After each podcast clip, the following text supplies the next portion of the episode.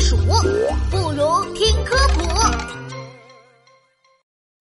不怕饿的小蜗牛，小朋友们，你们的好朋友琪琪来喽！你们还记得背着房子的小蜗牛吗？听说小蜗牛最喜欢吃甜甜的水果了，我摘了一些香香甜甜的草莓，我们一起去找小蜗牛玩吧。奇怪，奇怪，真奇怪！我记得这里以前有好多绿色的植物呢，现在怎么都变得光秃秃了？还有地面，地面怎么干巴巴的，还裂开了？小蜗牛，小蜗牛，你在吗？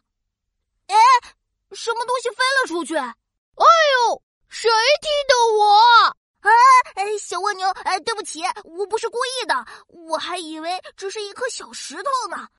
哎呀！你怎么变得干巴巴的，一点活力都没有了？唉，都是因为这干旱的天气。我算算啊，这已经整整六个月都没有下雨了，树也掉了，草也枯了，我也很久没有吃饭了。嗯，什么味道？草莓？嘿嘿，草莓的味道。哦，对，我带了一些草莓给你。哎，别急别急，这些都是你的。啊啊啊啊啊啊！好吃好吃，太好吃了！啊啊啊！琪琪，你真是太好了！啊啊啊啊啊！这里干旱这么严重，你为什么不去别的地方呢？你看看我这小身板，再看看我背上的房子，就算我再怎么努力的爬呀爬，一天也只能从这棵树爬到对面那棵树上，我太难了。要不我带你去湿润的地方吧？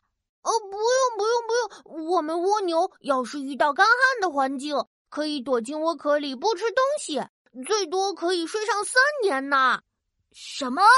不吃东西可以睡三年？呃，是呀，我们蜗牛的身体里全都是水分，只要不乱跑，不消耗过多的热量，我的生命还是可以维持很久的呢。唉。那我的身体里都是什么呢？嘿嘿，这还用问吗？当然是肉喽。呃。